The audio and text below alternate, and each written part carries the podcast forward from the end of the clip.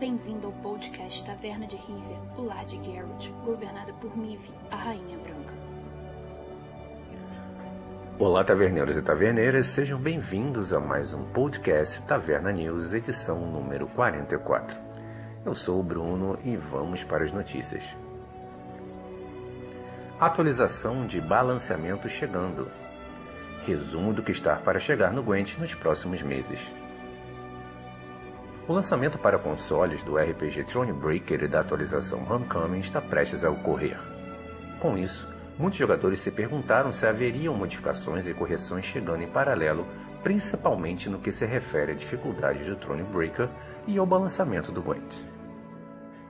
Atendendo a essas dúvidas, Pavel Burza, gerente da comunidade de Gwent, veio a público para falar um pouco mais sobre o que está por vir tanto no dia 4 de dezembro quanto num futuro não muito distante. Primeiramente, haverá outro balançamento no Homecoming, focado em nerfs nos decks de controle. Etiné possuirá menos carga, a expulsão trovoada não poderá ser usada em inimigos, e o Acônito causará dano a todas as unidades no campo de batalha. Além disso, haverá alterações nas habilidades de Xavier, que agora só poderá banir três cartas, e Morvran, ainda indeterminada. Outro recurso interessante adicionado ao jogo da próxima atualização será a possibilidade de observar as cartas em seu baralho, em ordem aleatória, ao clicar no mesmo dentro da partida, de modo similar a um deck tracker.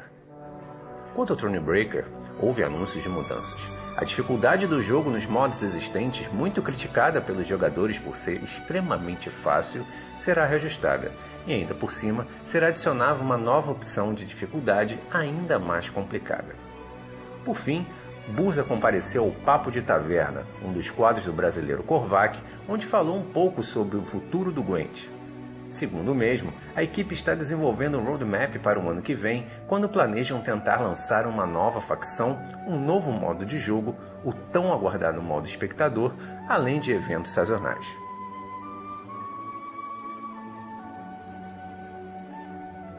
Novo torneio Gwent Skirmish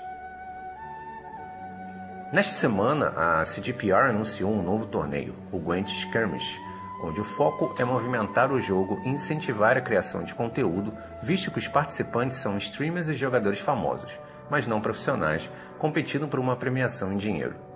O campeonato possui um formato diverso. Vários jogadores serão escolhidos aos poucos e divididos em grupos, onde disputarão a liderança em partidas transmitidas em tempo real.